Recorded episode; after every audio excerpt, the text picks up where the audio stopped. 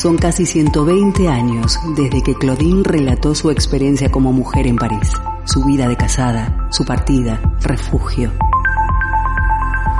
Hoy Claudine camina por las calles de Bilbao, respira, siente, se emociona y observa qué ha sucedido con las mujeres contemporáneas, sus luchas, reivindicaciones, derechos y su sexualidad. Hoy Claudine llega a Bilbao. Un cordial saludo a todas nuestras amigas y escuchas feministas. Gracias por acompañarnos en esta edición de nuestro proyecto feminista Claudine en Bilbao, que llega a todas ustedes gracias a la colaboración de Diputación Foral de Vizcaya y Asociación Cultural Camino al Barrio. Mi nombre es Matilda Noriega y estoy aquí súper contenta para compartir con todas esta hora de programa.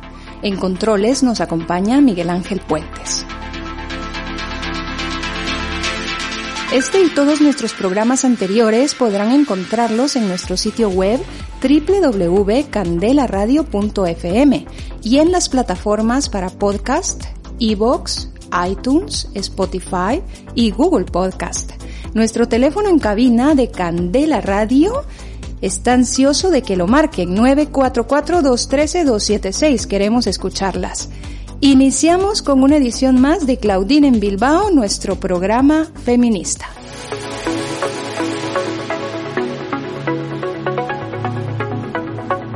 De espacio en espacio, de calle en calle, de realidad en realidad. Claudine se sensibiliza con las mujeres de hoy, toma nota, todo lo escribe en su diario. Hoy abrimos una de las páginas de estas memorias para hablar de...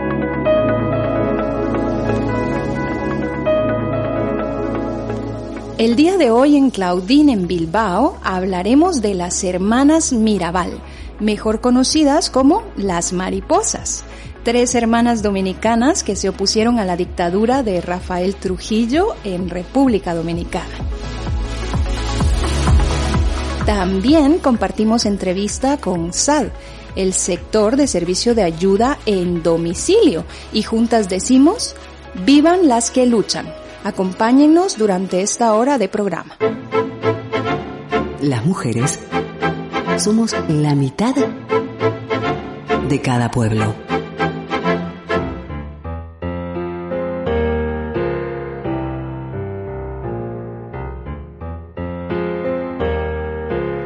Las hermanas Mirabal, también conocidas como las Mirabal o las mariposas, fueron tres hermanas dominicanas que se opusieron a la dictadura de Rafael Leonidas Trujillo.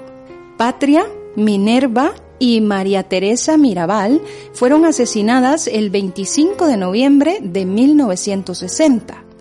Una cuarta hermana, Bélgica Adela, Dede Mirabal no tuvo un papel activo en las actividades contra el dictador. La hermana mayor, Patria, no tenía el mismo nivel de actividad política que sus otras hermanas.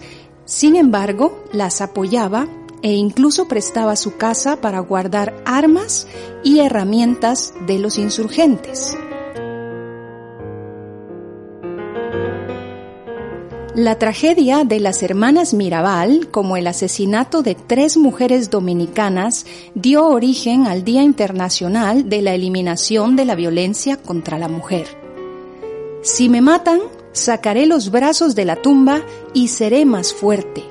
Con esta frase, la activista dominicana Minerva Mirabal respondía a principios de la década de los 60 a quienes le advertían de lo que entonces parecía un secreto a voces el régimen del presidente Rafael Leonidas Trujillo iba a matarla. El 25 de noviembre de 1960, su cuerpo apareció destrozado en el fondo de un barranco, en el interior de un jeep junto con sus dos hermanas, Patria y María Teresa, y también el conductor del vehículo, Rufino de la Cruz.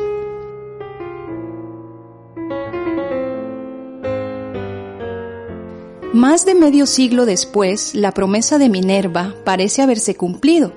Su muerte y la de sus hermanas en manos de la policía secreta dominicana es considerada por muchos uno de los principales factores que llevó al fin del régimen trujillista, y el nombre de las Mirabal se ha convertido en el símbolo mundial de la lucha de la mujer.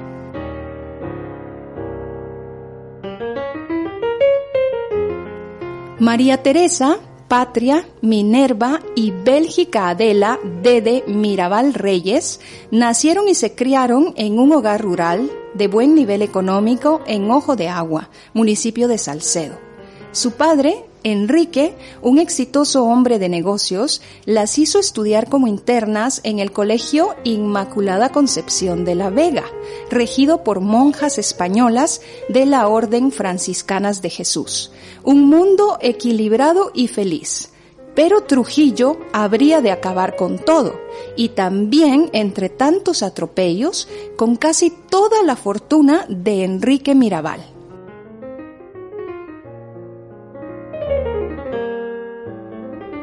Sus hijas, salvo Dede, no tardaron en comprender que ese grotesco tirano cubierto de medallas falsas se autocondecoraba, que, hacía, que se hacía llamar también el jefe, el generalísimo, el chivo por su supuesto vigor sexual, el padre de la patria, tildado también como el chapita por su pecho ornado de chafalorías, sería el germen de la destrucción nacional el padre del caos, y no tardaron en alistarse en la resistencia contra ese enano guachafo, cursi y criminal, como lo definió Vargas Llosa.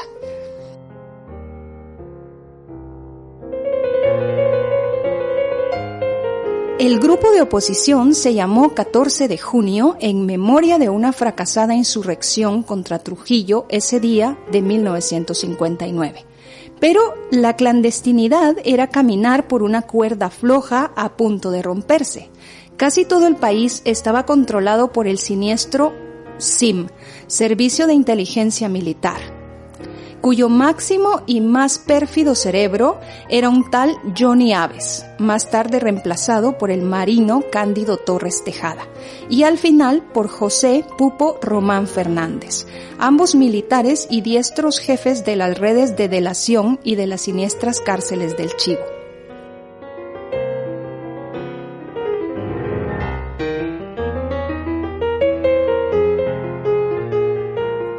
Una de esas cárceles, La Victoria, fueron a parar varias veces dos de las hermanas Mirabal, Minerva y María Teresa, ambas casadas y madres, y también sus maridos.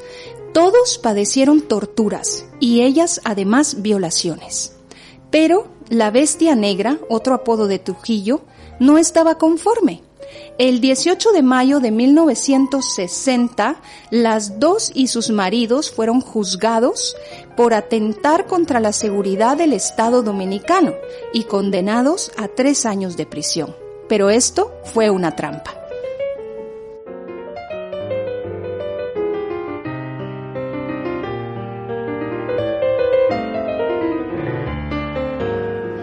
Apenas tres meses más tarde, el 9 de agosto, y extrañamente, el tirano ordenó que Minerva y María Teresa fueran liberadas, pero no sus maridos, un disfraz de generosidad para la tragedia que se incubaba.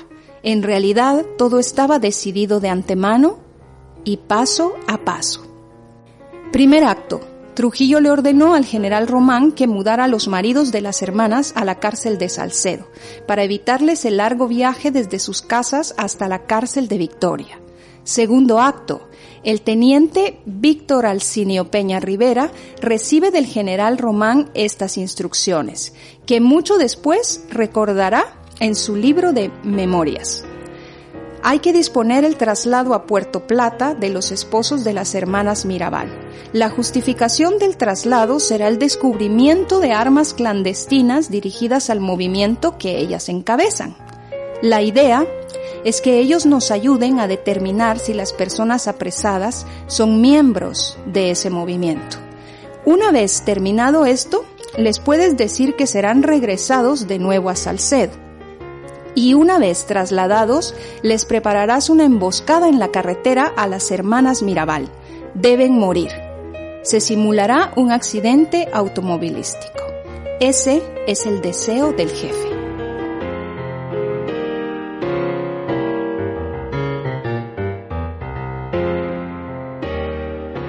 Al día siguiente, el cabo de policía siriaco de la Rosa llegó al cuartel del SIM en Santiago. Pidió cuatro agentes y un vehículo. Peña Rivera designó a Alfonso Cruz Valerio, Emilio Estrada Mayeta, Néstor Antonio Pérez Terrero y Ramón Emilio Rojas Lora. El 18 y el 22 de noviembre no se atrevieron a cumplir su orden de muerte porque las hermanas viajaban con niños. Pero el 25 iban solo con el chofer, Rufino de la Cruz y otra de las Mirabal, Patria.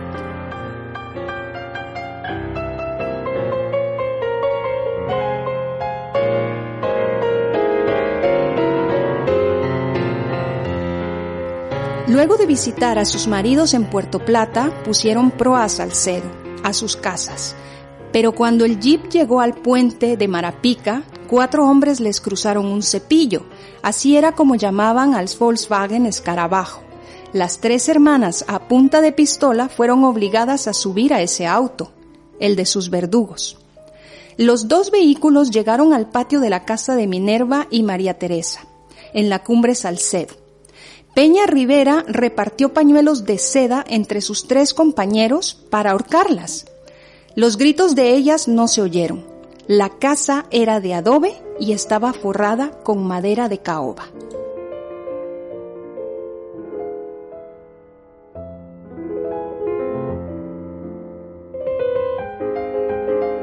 Luego, aún agonizantes, las remataron a palazos.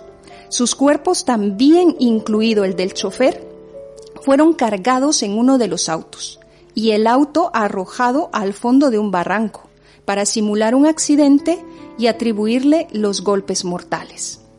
Sucedió esto el 25 de noviembre de 1960, hace 61 años.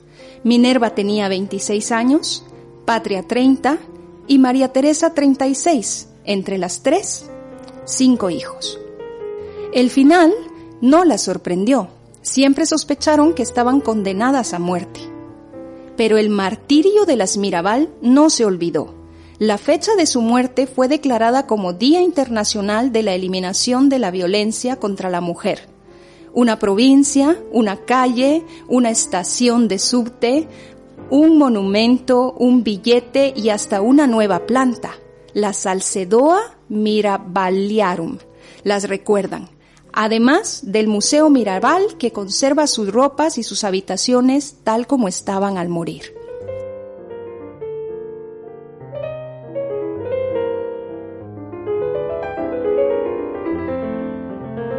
También cinco películas y media docena de libros. En cuanto a los centenares de estatuas, bustos y placas con su nombre que ordenó Trujillo, nada queda. Es basura en la historia. El castigo a los asesinos fue también una farsa. Los instigadores y los autores materiales condenados en junio de 1962 a 30 años de prisión apenas cumplieron dos. Escaparon en masa aprovechando un levantamiento militar.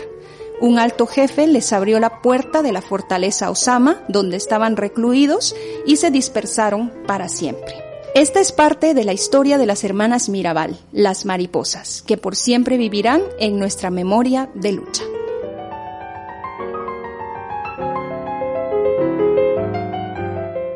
A continuación, escucharemos un primer tema musical. Querrán que seas perfecta, cariñosa y estudiosa, muy paciente y eficiente, superwoman, super zen y que tengas preparado siempre un bizcocho casero, la casa bien recogida, perfumada hasta los pies.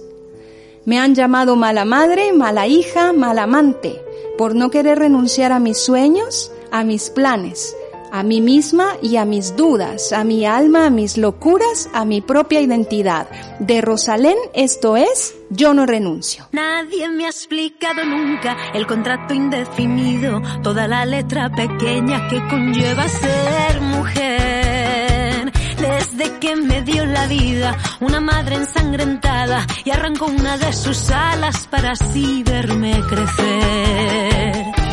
Querrán que seas perfecta, cariñosa y estudiosa, muy paciente y eficiente, superwoman, super zen. Y que tengas preparado siempre un bizcocho casero, la casa bien recogida, perfumada hasta los pies. Me han llamado mala madre, mala hija, mala amante, por no querer renunciar a mis sueños, a mis planes, a mí misma y a mis dudas, a mi alma, a mis locuras, a mi propia identidad. Si es así, pues con orgullo, ante tus acusaciones, yo más bien prefiero ser imperfecta mujer. Yo no quiero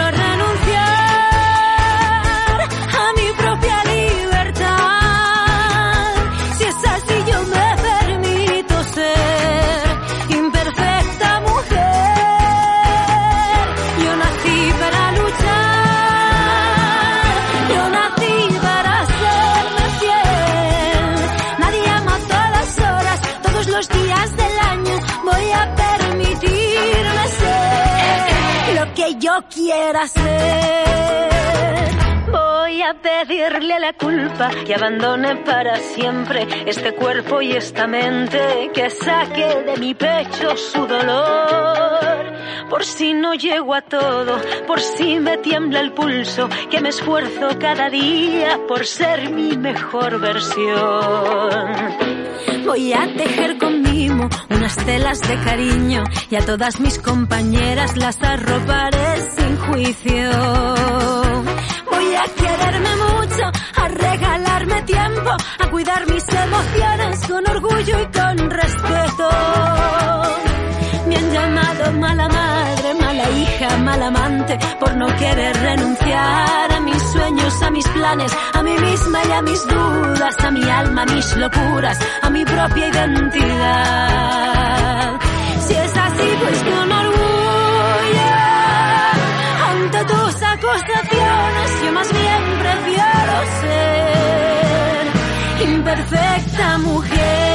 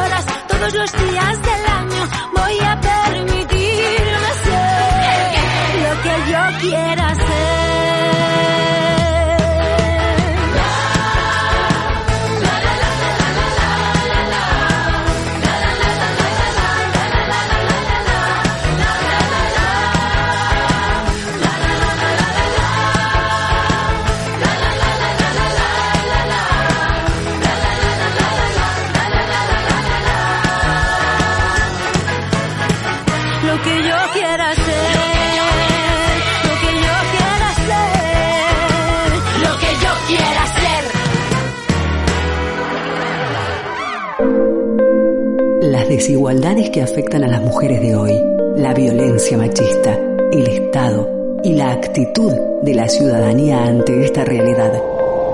Claudine suspira, reflexiona, dice...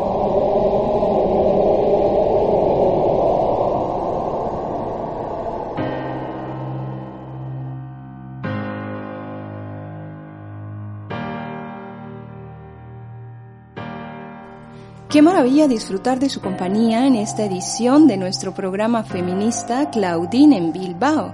Gracias por sintonizarnos mediante www.candelaradio.fm. Estamos más que listas y preparadas para compartir con representantes de SAD, sector del servicio de ayuda en domicilio, un sector integrado casi en su totalidad por mujeres.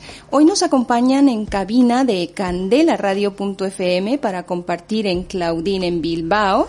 Alicia, bienvenida Alicia. Buenos días. Buenos días.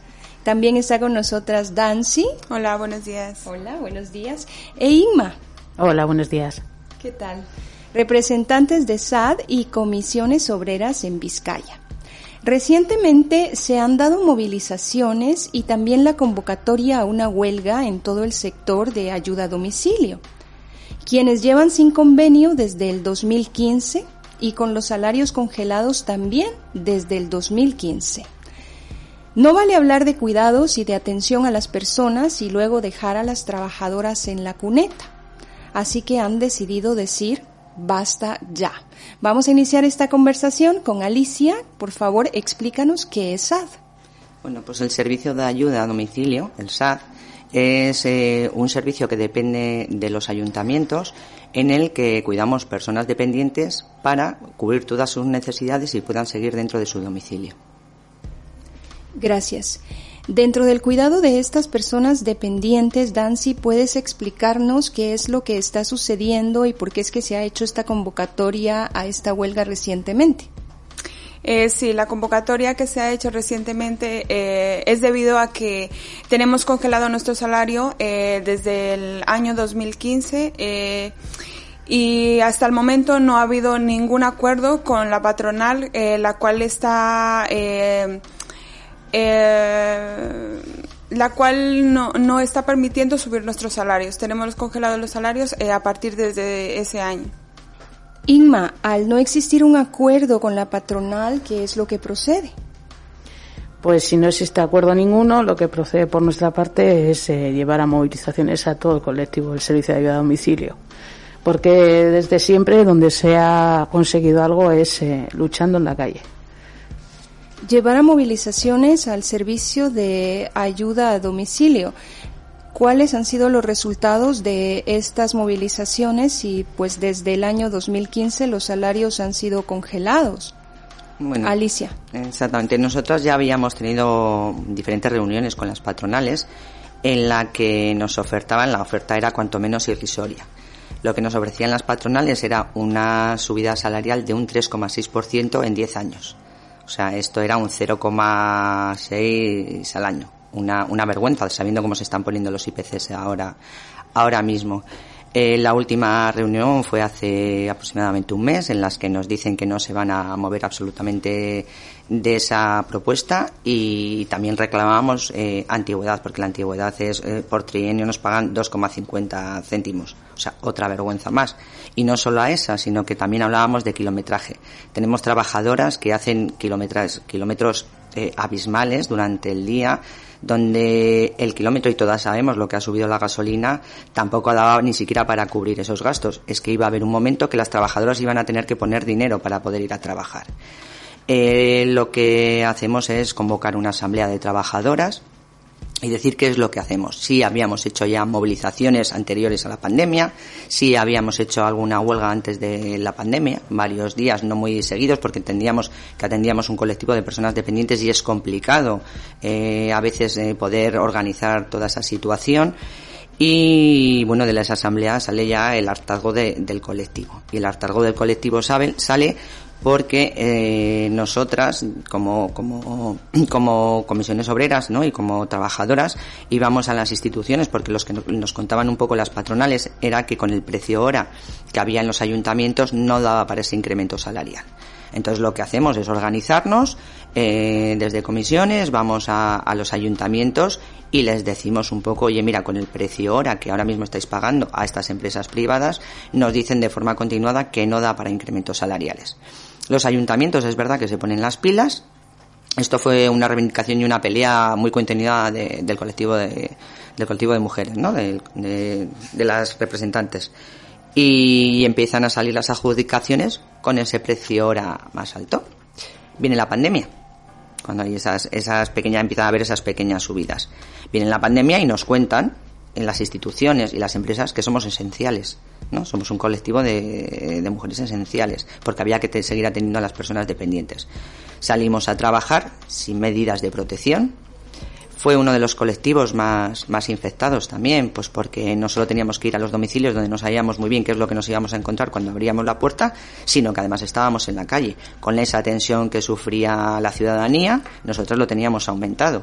¿Por qué? Porque tú ibas a una puerta, abrías una puerta, no sabías lo que te encontrabas y luego tú ibas infectada a tu casa. Con lo cual, ese miedo también de, de, poder contagiar a, a tus familiares nos cuentan lo de esenciales y paralizamos un poco, un poco las, las reivindicaciones porque entendemos que ahora mismo hay que atender a esas personas dependientes se acaba la pandemia, después vuelvo a repetir que nos cuentan de forma eh, que éramos, bueno, pues eso, casi unas héroes y, que éramos muy esenciales, decimos, bueno, vale, pero esto ahora hay que pagarlo. O sea, esto hay que, no vale que me lo digas de palabra, que está muy bien, que me lo reconozcas, pero evidentemente eh, eh, vamos a negociar convenio. Eh, ellos, eh, los ayuntamientos, como he dicho anteriormente, empiezan a subir el precio hora y empiezan a subir el precio de hora de forma que en este, desde el 2015 a ahora mismo, al, 2000, al 2022, ha subido como en cada ayuntamiento 6 y 7 euros por, por hora. Nos reunimos con las patronales, empezamos a negociar y nos vuelven a ofertar lo mismo, un 3,6% de subida en 10 años.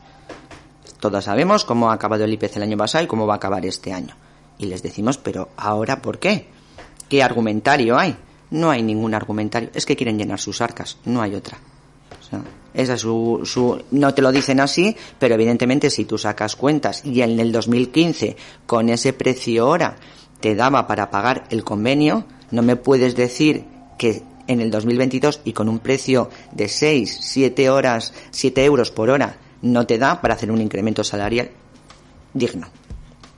Dancy, para poder aclarar un poco más eh, y poner en contexto nuestras radioescuchas, ¿nos podrías explicar cómo es que proporcionan los diferentes ayuntamientos este servicio de ayuda a domicilio y bajo qué condiciones lo hacen a las personas que se acercan al servicio social a, a solicitarlo? Eh, los familiares eh, van directamente al ayuntamiento, solicitan un nivel de dependencia, eh, van a hacerles un estudio a cada uno de, de estos usuarios y ellos son los que mm, dan el grado de dependencia para poder saber qué cuidados tenemos que, darles a, cada uno de ellos.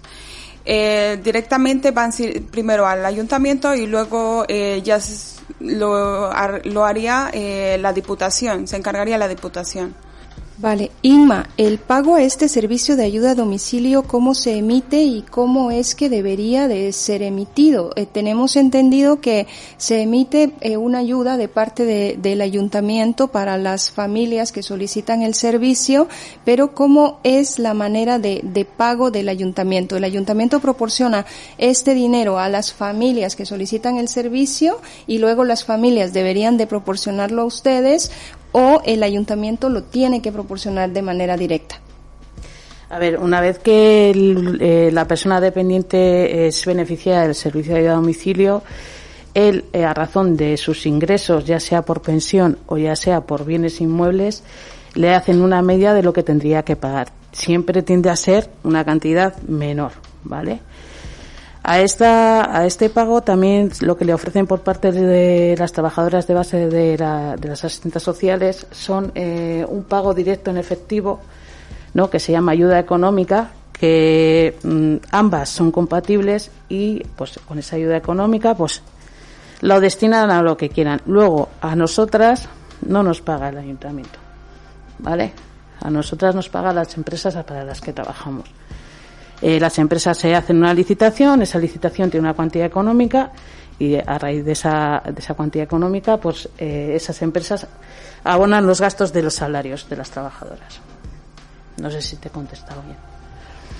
Bueno, Alicia, ¿qué respuesta están dando las instituciones que deben tomar parte ante esta situación? Porque si se tienen salarios congelados desde el año 2015, ¿cómo es que se está procediendo al pago de todas estas situaciones? Bueno, los ayuntamientos lo que nos dicen, ¿no? La clase política lo que lo que dice ahora es que ellos ya han hecho su labor, que es subir ese precio ahora para que repercuta en el colectivo de trabajadoras. Eh, nosotras hemos dicho que en el colectivo de trabajadoras no está repercutiendo y se encogen un poco de, de, hombros. Dicen, ¿y qué queréis que hagamos? Pues no sé, me imagino que tú tendrás que presionar, ¿no? Porque si yo con el dinero público, con los impuestos de la ciudadanía, estoy pagando a una empresa privada que lo que está haciendo es llenarse sus arcas, hombre, cuanto menos alguna responsabilidad tendré. Así lo entiendo, ¿no? Así lo entendemos la ciudadanía y así lo entendemos las trabajadoras en principio no, no están mm, haciendo ningún, ningún movimiento o no se han acercado a, a nosotras para decirnos, oye, vamos a ver cómo, cómo hacemos porque nosotras lo que lo que les decimos a las patronales cuando ellos dicen que aún con ese incremento salarial no llega para, para hacer un con ese incremento perdona de precio hora no le llega no les llega para hacer un incremento salarial que queden las licitaciones vacías. Cuando sale una licitación, evidentemente, si a mí no me llega, no me va a llegar para, para abonar salarios ni para poder negociar un, un convenio en condiciones, no me presento. Cuanto menos es llamativo que ningún municipio de Vizcaya, cuando ha salido una licitación, se ha quedado desierto. Vuelvo a repetir, los ayuntamientos están pagando con los impuestos de la ciudadanía a empresas privadas para que llenen sus arcas. Alicia, ¿qué es lo que está sucediendo ahora mismo con los pagos? ¿Puedes eh, ejemplificarlo de manera que todas nuestras radioescuchas puedan comprenderlo? Eh, no entiendo qué es lo que está pasando con los pagos. Se está abonando los salarios sin ningún problema. O sea, en principio se está abonando, se está abonando bien. Eh, lo que sí nos está pasando es que tenemos muchas trabajadoras del colectivo que no están a jornada completa. Eh, eso supone que haya contratos en precario, haya haya contratos que en los que no sepas si este mes vas a estar a 20 horas y el mes que viene a 25. Eh, ha habido hasta hace muy poquito, pero desde comisiones denunciamos todos los contratos en fraude de ley. Esto suponía que había trabajadoras no solo que no sabían qué iban a tener de contrato el mes siguiente, con lo cual no sé qué me voy a llevar a mi casa el mes que viene, sino que como tu contrato estaba en fraude, lo que hacían era contratarte de forma continuada. Hemos tenido casos de trabajadoras que no han tenido vacaciones durante dos años. Ah, esto todo lo denunciamos en inspección porque además ahora la ley nos protege con el tema de los contratos en fraude de ley y hemos conseguido que todas las trabajadoras sean fijas, pero con contratos precarios. Eh, las trabajadoras que llevamos muchos años y tenemos una jornada completa, pero hay muchísimas trabajadoras con contratos, ya digo, a, media jornada. Eh, a media jornada, que además nuestra jornada laboral es de 7 de la mañana a 10 de la noche, con lo cual, si tienes eh, un departamento de coordinación que es más o menos efectivo y resolutivo, tú puedes saber esa semana qué jornada vas a tener y puedes organizar tu vida mm, familiar, tu vida privada con tu, vida con tu vida laboral. Pero hay otras trabajadoras que se levantan a la mañana y no saben si hoy voy a trabajar tres horas, cuatro o seis. Con lo cual, intentar eh, tener, conciliar tu vida mm, privada con tu vida laboral es complicado en este sector a veces. Dancy, ¿cómo es que se realiza esta jornada laboral? ¿Esta jornada se realiza solamente en un domicilio, de ayuda a un domicilio o en varios domicilios? ¿Y cómo es que se procede a mm, informar respecto de los horarios que se van a tener en las distintas jornadas? Eh, sí, en nuestra en el caso de nuestra empresa tenemos coordinadoras que las cuales son las que eh, nos eh, llaman y nos eh, dan el, número y los, casos o usuarios que tenemos en el día. Eh, ahora mismo tenemos un cronograma, cuando ya tienes una antigüedad ya eh, tienes un cronograma el cual va mirando. En algunas poblaciones hay también el móvil, tenemos un móvil donde no lo ponen. a veces esto no es fijo porque si hay una compañera a la que hay que sustituir, nos llaman y tenemos que acudir. El horario siempre es de, tienes que estar pendiente desde las 7 de la mañana hasta las 10 de la noche, porque puede ser que tengas un caso a la tarde o un caso al mediodía o pases hasta las 3 de la tarde, 4 y tengas que sustituir a una compañera. Eh, claro, de, de, usuario a usuario, de casa a casa cuando vas, también tienes un trayecto. Eh, depende de la población, tenemos un trayecto mínimo. Eh, tengo compañeras que se trasladan en, en coche o tienen que trasladarse en, autobús, claro, pero para más facilidad se trasladan en coche, lo cual también supone que ellos tienen que pagar, ese kilometraje, el cual ahora mismo lo están pagando por muy bajo, que tampoco lo han subido. Y claro, en el, entre trayecto de una casa a otra perdemos bastante tiempo, entonces no solamente es el trabajo que las horas que tenemos al día, que pueden ser seis o siete si tienes alguna sustitución, eh, sino también el trayecto de un, de un domicilio al otro porque también perdemos tiempo. Al final tenemos una jornada bastante extensa, bastante cansada, eh, no solo lo que supone el trabajo físico, sino también el trabajo psíquico porque al trabajar con personas mayores, con personas dependientes, eh, tenemos que estar siempre con nuestros cinco sentidos eh, intentando brindarles siempre el, el mejor servicio posible, debido a que son seres humanos y no trabajamos con materias primas ni con cosas, sino con personas. Gracias, Dancy. En este momento haremos una pausa y escucharemos un tema musical. Luna Santa es una agrupación que canta a la naturaleza, al poderío femenino, a los elementos y todo el misticismo que conjuntan todas esas fuerzas universales. De ellas escuchamos Despierten mujeres. Vengo de una tribu de mujeres que traen en la memoria los saberes. Entre los labios, los poderes para despertar a todos los seres.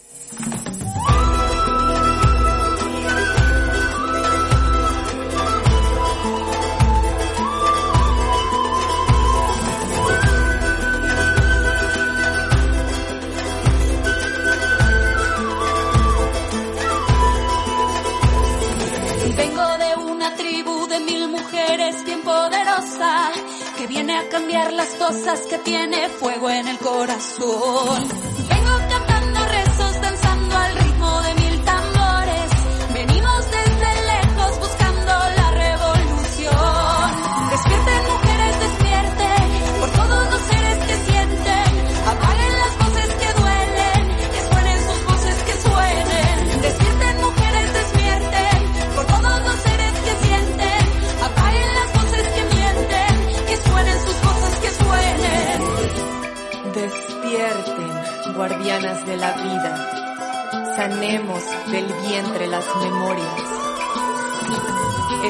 Escribamos juntas una nueva historia y sanemos una a una las heridas.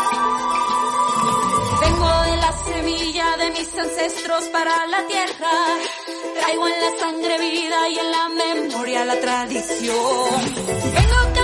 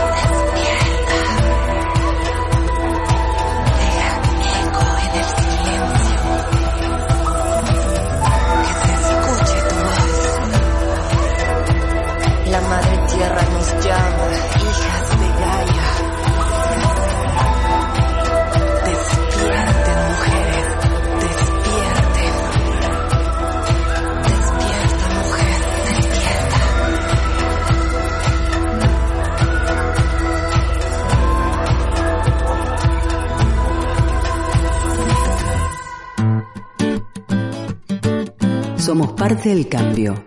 Es imprescindible tomar conciencia de nuestro papel en este presente vital. Debatir, hablar, no estar de acuerdo. Hoy Claudine dialoga con...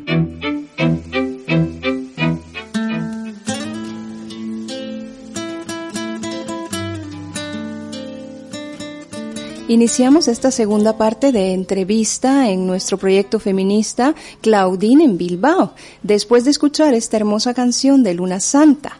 El día de hoy estamos compartiendo desde la cabina de Candela Radio.fm para todo el mundo con Alicia, Inma y Dancy, quienes son representantes del sector de servicios de ayuda a domicilio.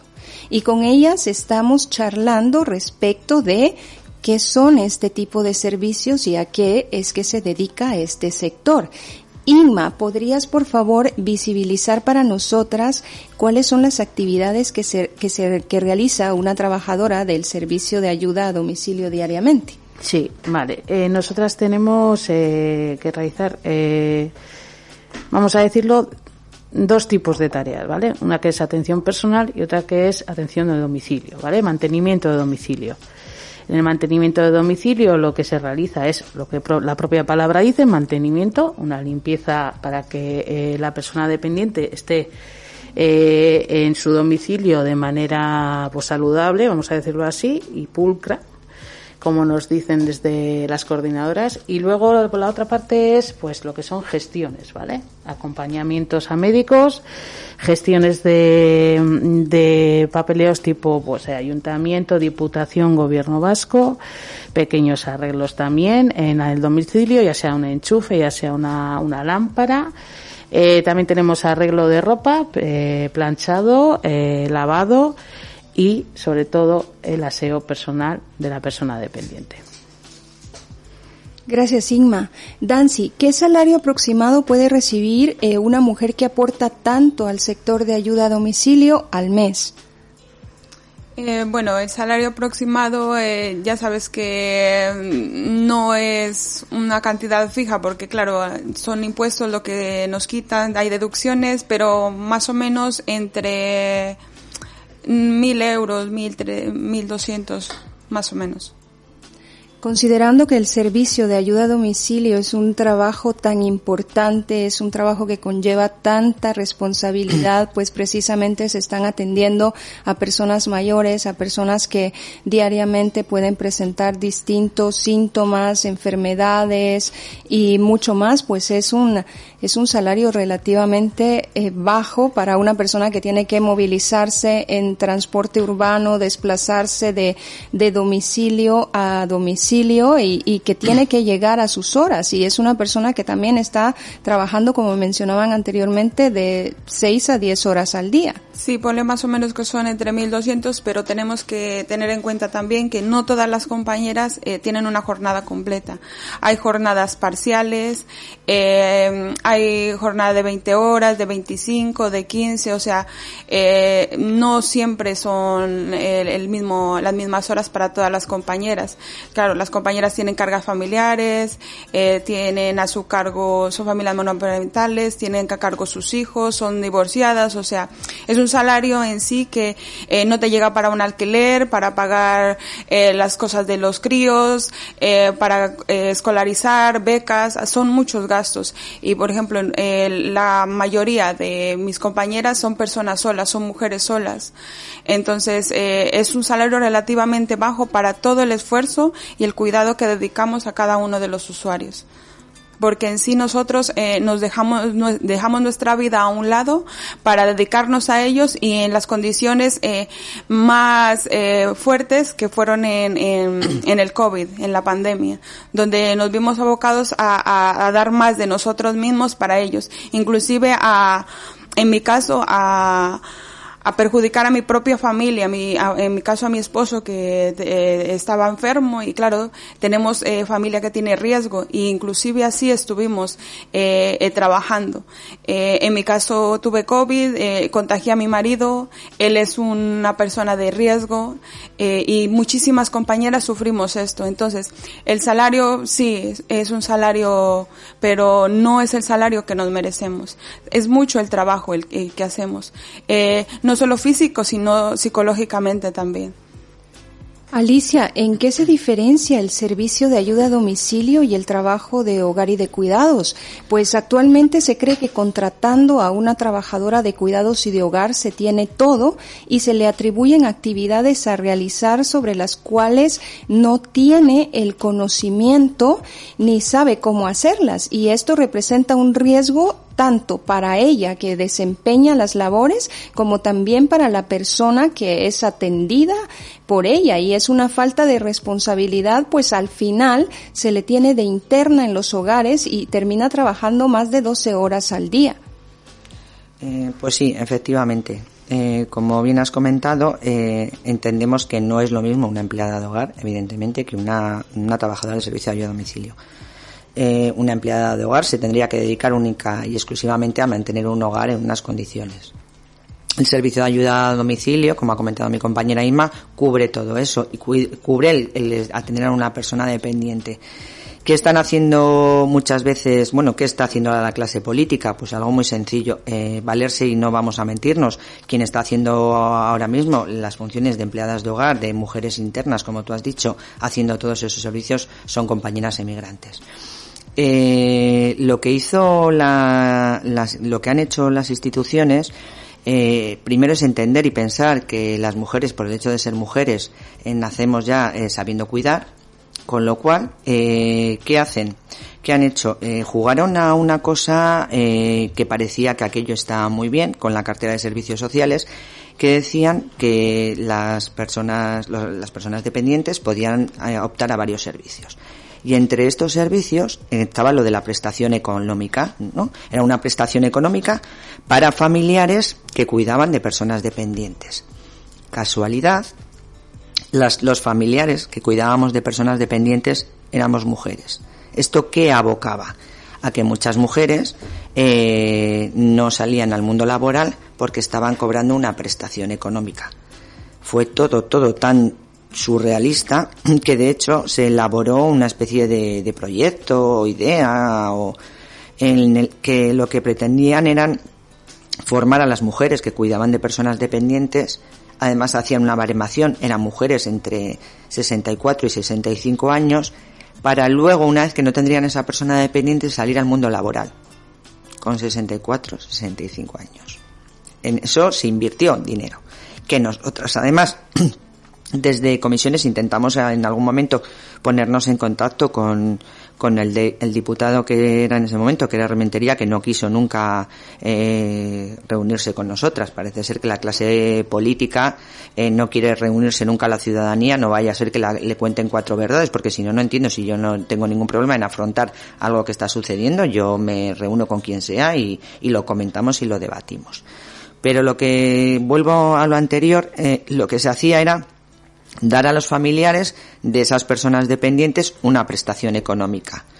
Eh, se retiró el SAT durante una temporada porque el ayuntamiento así eh, lo gestionaba muy bien. Yo me quitaba a, a, la, a la persona dependiente porque ya era su familiar quien cuidaba de él. Yo lo único que hacía era dar un- una prestación económica y me quitaba además, claro, porque el servicio de ayuda a domicilio, como bien ha contado mi compañera, lo que te hace eh, a las personas dependientes es ponerte en contacto de forma continuada con lo que hay fuera, con las, con los derechos que tienes tú como ciudadano y con los derechos que tú tienes como en los servicios sociales. Eh, las mujeres somos las que habitualmente vamos a los servicios sociales a solicitar ayudas. Entonces aparecía la mujer, una mujer que solicitaba ayuda para cuidar de su persona dependiente porque estaba ya probablemente muy quemada y, y la trabajadora social o los trabajadores sociales eh, les, les, les decían un poco, le- pues bueno, estos son tus derechos, ¿no? Tú puedes solicitar esto porque esto es lo que te ha dicho la Diputación. La Diputación, quiero remarcar también que lo que hace es, va con una especie de test, ¿no? En la que te va haciendo preguntas Y da igual los años que tú tengas, porque tú puedes ser dependiente con 20 años, con 30, con 40, con 50, con 60. ¿No? Hay una diferencia de edad, con lo cual probablemente las preguntas y los conocimientos eran diferentes. Entonces, este baremo que llevaban, ¿no? Llegaba alguien de la Diputación y no había veces que dependiendo de, dependiendo de quién te encontrabas detrás de, de quien estaba haciendo esa consulta, tenía en cuenta lo que decía la auxiliar de ayuda a domicilio, que es la que está con esa persona dependiente de forma continua y sabía las necesidades que tenía, o no, si verdaderamente pensaba que tú no tenías nada que decir, no te prestaba ninguna atención y hacía las preguntas a esa persona dependiente con Alzheimer, con demencia, que ese día podía tener el día inspirado y contestar bien, pero que a los 10 minutos, cuando se había ido la persona de la Diputación, contestaba de otra forma totalmente diferente. Nos hemos encontrado con casos, con compañeras que le decían, ¿cómo se encuentra usted? Bien, bien. ¿Y qué es lo que hace habitualmente? Pues nada, yo me levanto, eh, me hago la comida y esa persona estaba en una silla de ruedas. Y tú le mirabas a la de la Diputación diciendo, esto no te lo estás creyendo, ¿verdad? O sea, tú estás visualizando cómo es la situación. Y había veces que ni te miraban. Pero remito, una vez hecho la valoración, eso iba al ayuntamiento, el, llegaba, vuelvo a repetir, el 99% mujeres que habían solicitado eh, ayuda para cuidar a su persona dependiente y les decían, pues estas son las opciones y eh, achacaba mucho que la ayuda a domicilio mm, era muy cortita, ¿no? Porque tú puedes tener de servicio pues una o dos horas de lunes a viernes. Casi parecía que la culpa era encima de las auxiliares. O sea, perdone, si esta persona dependiente no puede tener más, más tiempo de atención, será problema de las instituciones. Con lo cual, ustedes tendrán que presionar de alguna forma si una persona dependiente necesita tener pues cuatro horas al día de servicio, de lunes a domingo. ¿No? No, entonces va, va, a ser muy pequeña porque las auxiliares como mucho van de lunes a viernes y como mucho un par de horas y además a ti no te han dado el nivel muy alto, con lo cual te va a corresponder mucho menos. Te viene mejor la prestación económica.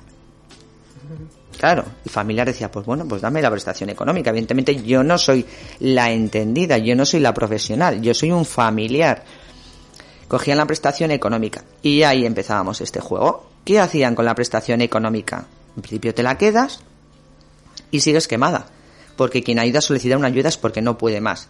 Y viene la contratación a las empleadas de hogar, viene a la contratación a esas mujeres emigrantes, muchísimas veces sin papeles, con miedo a hablar, con miedo a decir, donde se les contrata para hacer lo que tiene que hacer un auxiliar de ayuda a domicilio.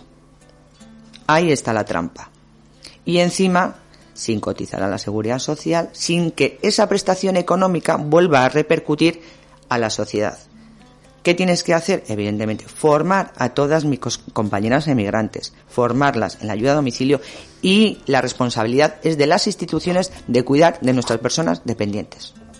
Indudablemente es que es una gran responsabilidad y las personas de servicio de ayuda a domicilio son personas casi indispensables. ¿Cuánto más pudieron haberlo sido durante la pandemia? Pero ¿de qué manera los ayuntamientos y las empresas para las que las personas de ayuda a domicilio actualmente laboran pensaron en brindar protección al sector de ayuda a domicilio, pues se corría el riesgo de, de los contagios, se corría el riesgo de contagiar familiares, se corría el riesgo incluso de presentar síntomas severos y, y de poder morir. Igma, ¿de qué manera los ayuntamientos abordaron durante la pandemia la protección al sector? Nula, de manera nula. No teníamos protección. No teníamos ningún tipo de protección. Nosotras mismas lo que hacíamos era protegernos a nosotras. O sea, nosotras no teníamos ningún medio de protección, ni mascarillas, ni guantes, hasta un momento que se denunció por parte del sindicato a Eudel, ¿no? Si no me equivoco fue así. Y ya empezaron a facilitarnos lo que son eh, material de protección. Pero no teníamos ninguna. Las propias trabajadoras hacían las mascarillas. Íbamos repartiendo las mascarillas por la calle a las compañeras incluso los, los trabajadores de, por ejemplo, de talleres de coches, que usaban por la pintura de los coches las mascarillas, nos las cedían para poder ir a trabajar. O incluso había amigos, familiares que tenían amigos que tenían impresoras 3D y nos estaban haciendo mascarilla 3D para ir a trabajar. O sea, luego ya sí es cierto que por las protestas del sindicato de comisiones obreras y, luego ya se unirían los demás.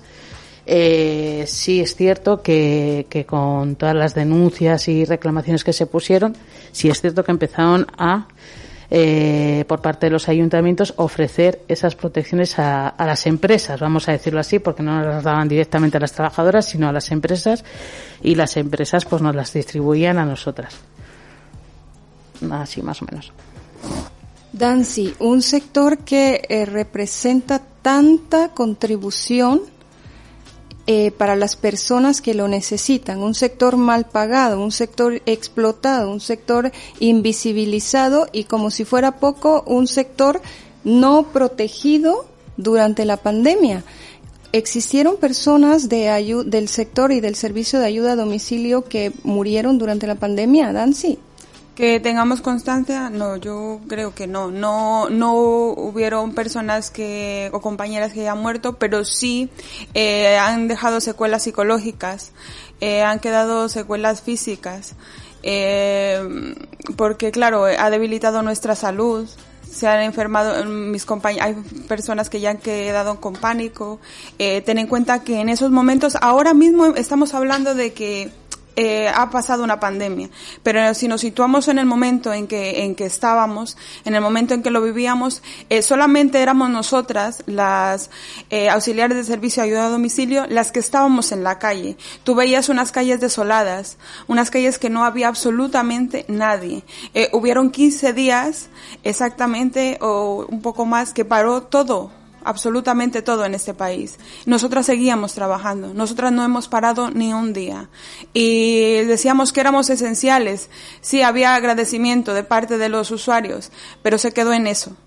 Eh, somos esenciales, pero se quedó ahí, en eso. Nosotras también salíamos a aplaudir en ese tiempo, pero también sabíamos que, que éramos nosotras las que estábamos trabajando pero el agradecimiento no eh, cubre todas estas secuelas que hay a raíz de la del deterioro, de los riesgos, de la traumatización, el nerviosismo que ha quedado en, en muchas trabajadoras del sector de, de servicios de ayuda a domicilio. ¿Cómo es que han reaccionado las instituciones que deben asumir estas responsabilidades post pandemia y de qué manera a las trabajadoras del sector se les ha brindado al menos atención psicológica para poder ir superando estas secuelas, Alicia? Por parte de las instituciones, ninguna. Vamos, ninguna, no nos han brindado ninguna ayuda. Si la ayuda que le estamos pidiendo, que entendemos que para reconfortar al colectivo ahora mismo sería firmar un convenio en buenas condiciones y ni siquiera lo hacen eso, ninguna, ni por parte de, de las patronales ni por parte de, de las instituciones como bien ha dicho Dancy, esto marcó muchísimo a muchísimas trabajadoras. Tú salías a la calle a trabajar y no había absolutamente nadie, daba pánico. Y tú no sabías lo que te ibas a encontrar detrás de esa puerta. No sabías si te ibas a encontrar una persona fallecida, si te ibas a encontrar una persona con COVID, si tú llamabas a un centro de salud y nadie te contestaba, si no sabías cómo gestionar, si no sabías si te ibas a ir de allí, lo que te ibas a encontrar al día siguiente, si tenía fiebre porque tenía un catarro, si nadie sabíamos lo que era el COVID. Eso ocurría a todo el colectivo. Nos ayudábamos entre nosotras, nos llamábamos entre nosotras, nos volvíamos locas y llorábamos entre nosotras. Como bien te ha dicho Inma, no teníamos medidas de protección. Lo que te decían las patronales cuando las solicitabas es que no encontraban, es que no había. Ya, pero es que yo tengo que salir mañana a trabajar. Yo mañana tengo que ir a ese domicilio. Ah, conseguimos entre nosotras, pues lo que te han dicho, recursos entre compañeras que cosían, que hacían, que nos las pasábamos nosotras. O sea, nosotras quedábamos, yo, compañeras iban repartiendo a otras compañeras medidas de protección. Tuvimos que salir a denunciar la UDEL. Y lo más gracioso y lo más eh, llamativo de esto es que tú cuando ibas a veces a una empresa a solicitar, oye, mira que necesito material, no te abrían la puerta o te dejaban en la puerta y decía, oye, no entres. Mm, Perdona, si yo ya tengo pánico, si yo ya estoy asustada, no me asustes más. O sea, no te dejaban entrar en las puertas de las empresas ibas a los ayuntamientos y las trabajadoras sociales estaban en su casa y nosotras estábamos en la calle trabajando. Aquí las instituciones se lavaron las manos, aquí todo el mundo entró en pánico y el sector fue el que tuvo que ser fuerte y salir ahí a trabajar porque no se podían dejar solas a las personas dependientes. Yo entiendo que las personas que han estado en los domicilios han fallecido muchas menos que en las zonas residenciales porque estaba el colectivo de trabajadoras atendiéndolas. Lo tengo clarísimo. Tú tenías que irte a un supermercado y para poder comprar algo a un usuario, una usuaria para que tendría para comer, te tenías que tirar una hora en, en la cola del supermercado. Una hora o dos. O sea, ya te arriesgabas, entrabas al supermercado para comprar al primer usuario o usuaria. Ibas a su casa, le hacías la comida. A veces entraban familiares, con lo cual te ponía de los nervios porque no sabías. O sea, Entendías que no podían estar solos y que tú muchas veces era el único contacto con el exterior que tenían. Pero claro, si venían los hijos o las hijas, eh, aquel, aquello contaminaba mucho más y iba peor. Esto era volverte loca y utilizar tu propia cabeza y tus propios recursos con tus propias compañeras y poder consolarnos unas a otras. Y es verdad, vuelvo a repetir, que las, las instituciones nos dijeron, sí, muy fuertes, muy valientes, mujeres todoterreno, ya, pero ahora me lo compensas económicamente. Pues bueno, eso ya, es que yo como lo tengo desviado, es que como hay una empresa privada, ir a reclamarles a ellos. Ya, ya vamos a reclamarles a ellos. Y nos dicen que no. Y nos estáis abocando a salir a una huelga con lo que eso supone de, la pérdida de poder adquisitivo. Que aquí las huelgas no son gratis, ¿eh? que a nosotros nos cuesta dinero. Nos cuesta tiempo y nos cuesta dinero. Y como bien ha dicho Nancy, mi compañera, hay gente que estamos a jornada completa, pero hay muchísimas compañeras con jornadas parciales. Hay compañeras que no saben si este mes se van a llevar 500 euros o se van a llevar el 300 el mes que viene muchas mujeres monoparentales, muchas mujeres inmigrantes con muchas cargas familiares. Esto es lo que es el sector de ayuda a domicilio. Mujeres muy buenas trabajadoras, muy responsables, muy buenas profesionales, porque todas nos, nos formamos, porque las instituciones nos hicieron formarnos, nos dijeron que es verdad, que sabíamos cuidar, que lo hacíamos muy bien, pero que teníamos que formarnos. Y utilizamos muchísimas compañeras muchísimo tiempo para formarnos para tener todas, estar acreditadas. Lo hicimos, pero esto no ha valido para nada. Gracias Alicia. Para ir cerrando eh, ya la entrevista, por favor, hablemos respecto de la tercerización de, de este trabajo de parte de las instituciones. La externalización, vuelvo a repetir, es porque las instituciones lo que no se quieren hacer es responsable de las personas dependientes. Esto se vende muy bien, eh, ¿no? Porque vamos a hacer el tema de cuidados, vende, vende mucho, pero el tema de cuidados, si lo quieres vender, estate ahí. ¿Vale? Foméntalo. No lo fomentes con economía sumergida. Hazlo así. Todos y todas vamos a necesitar cuidados. Todas y todos vamos a acabar siendo dependientes, a no ser que fallezcamos antes, evidentemente. ¿Qué hacemos? ¿Cómo lo gestionamos? ¿Así de mal lo vamos a seguir gestionando? Bueno, pues vamos a ver cómo acaba todo esto. Verdaderamente sorprende todo el mal manejo de la situación por parte de las instituciones y bueno, posteriormente a la, a la huelga que ustedes han llevado a cabo, ¿cuáles son sus peticiones? Bueno, pues, pues lo que os hemos estado comentando, el incremento salarial, ¿vale? Que, que, se, que se aumente el kilometraje, que mis compañeras no tengan que poner dinero para poder ir a trabajar y que se aumente la antigüedad. Esas son nuestras reivindicaciones. Y evidentemente que protejan más la salud laboral de las trabajadoras. Que cuando nosotras vayamos a los domicilios, en el momento en que solicitamos que en ese domicilio se necesite una grúa, se necesite una silla de ruedas, se necesite que vayan dos personas, se atengan las, las demandas de las trabajadoras y se atiendan. Eso es lo que solicitamos que si hay, eh, si tenemos que atender a personas enfermas mentales, se nos forme y se nos informe qué es lo que nos vamos a encontrar detrás de la puerta porque ha habido compañeras que han puesto en, en, en su, su integración, su integridad física, la han puesto en riesgo. Porque te has encontrado con un psicópata, porque te has encontrado con una esquizofrénica, porque te has encontrado con... Claro, y si a ti no te informan, si no te forman para tratar ese, esos temas, ¿cómo lo gestionas? Es de esta manera que estamos llegando al final de nuestra entrevista. Muchas veces y en varias ediciones de nuestro programa feminista Claudine en Bilbao, quisiéramos que el tiempo se extendiera para poder continuar charlando, compartiendo y visibilizando. Alicia, te agradecemos por habernos acompañado. A ti, a vosotras, por oírnos. Nancy, te agradecemos por haber estado con nosotras. Gracias a ustedes. Y también gracias Inma por Muchas haber estado con nosotras compartiendo en, desde las instalaciones de Candela Radio FM. Es que Las escucho hablar y verdaderamente no, no hay palabras porque el trabajo de atención en domicilios es tan importante como el trabajo de hogar y de cuidados. Estamos tratando con seres humanos, no estamos tratando con cosas, con estructuras, con productos y estamos también poniéndonos en riesgo al momento de tratar y atender a esos seres humanos. Y es eh, lógico que las entidades y las instituciones deberían de brindar una principal atención y darle principal importancia también a este tipo de, de trabajos, no solamente en el apoyo a familias, sino que también en la remuneración que se da a las personas que lo, que lo desarrollan, pues es evidente que una familia muchas veces pues los salarios son, son bajos o son precarios o muchas veces hay muchas trabajadoras del hogar no regularizadas como lo decía Alicia porque no se tiene tampoco el, la capacidad y el, el poder económico para cubrir eh, dignamente estos salarios. Pero sí que es verdad que las instituciones deberían de generar allí más fondos de apoyo para estas familias para que sí exista un trabajo de cuidados y de hogar como tal y también un trabajo de, de sector de servicio de, de, ayuda a domicilio como tal. Llegó la hora de despedirnos y finalizar esta edición de Claudine en Bilbao. Sin embargo, les recordamos que este y todos nuestros programas pueden escucharlos a través de www.candelaradio.fm y también a través de las plataformas iTunes, Evox, Spotify y Google Podcast. Un gusto haberla saludado. Nos escuchamos en la próxima edición de Claudine en Bilbao, un proyecto feminista que se lleva a cabo gracias a la colaboración de Asociación Cultural Camino al Barrio y Diputación Foral de Vizcaya. Nos encontramos nuevamente el próximo martes a través de www.candelaradio.fm y despedimos este programa con un tercer tema musical para esta tarde. Esto es de Cecilia Grifa.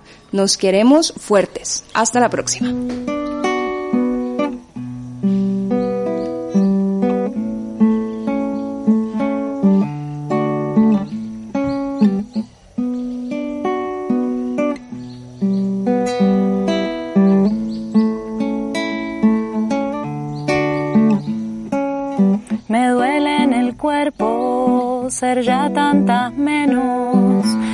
Bronca me brota por fuera, la rabia me ahoga por dentro. No quiero quedarme callada, aunque el silencio insiste. Al patriarcado le convengo temerosa y triste. Basta de matarnos, no somos objetos, no son propietarios de nuestros cuerpos. Nos creen inferiores, siento su desprecio. Piensan que pueden ponernos un precio, nos tratan de putas, de brujas, de locas, nos violan. Nos echan la culpa, nos quieren hacer, nos quieren hacer callar la boca. Me duele que sea una cada 20 horas, me duele porque esa una somos todas. Duele que te creas macho y poderoso y que confundas el amor con el acoso. Me duele pero más me fortalece que me quieras callar, me hace gritar. Parece que estamos surgiendo de abajo una fuerza ancestral. Se multiplica y crece, hay que encontrarse reconocerse. Nos queremos vivas, nos queremos fuertes. Hay que encontrarse, reconocerse. Nos queremos vivas, nos queremos fuertes. Me duele en el cuerpo ser ya tantas menos. La bronca me brota por fuera, la rabia me ahoga por dentro. No quiero quedarme callada, aunque el silencio insiste. Al patriarcado le servís atormentada, triste. Basta de matarnos, no somos objetos, no son propietarios de nuestros cuerpos. Nos creen inferiores, siento su desprecio. Piensan que pueden ponernos un precio, nos tratan de putas, de brujas, de locas nos violan, nos echan la culpa, nos quieren hacer callar la boca. Me duele que sea una cada 20 horas, me duele porque esa una somos todas. Duele que te creas macho y poderoso y que confundas el amor con el acoso. Me duele pero más me fortalece que me quieras callar, me hace gritar. Parece que estamos surgiendo de abajo una fuerza ancestral. Se multiplica y crece. Hay que encontrarse reconocerse. Nos queremos vivas, nos queremos fuertes. Hay que encontrarse. Reconocerse queremos vivas, nos queremos fuertes. Andado el camino, hechas las reflexiones, escritas en su diario. Claudine levanta la mirada, observa, siente, respira y se adentra nuevamente en las calles de la ciudad. ¿Qué nueva realidad le deparará Bilbao a Claudine?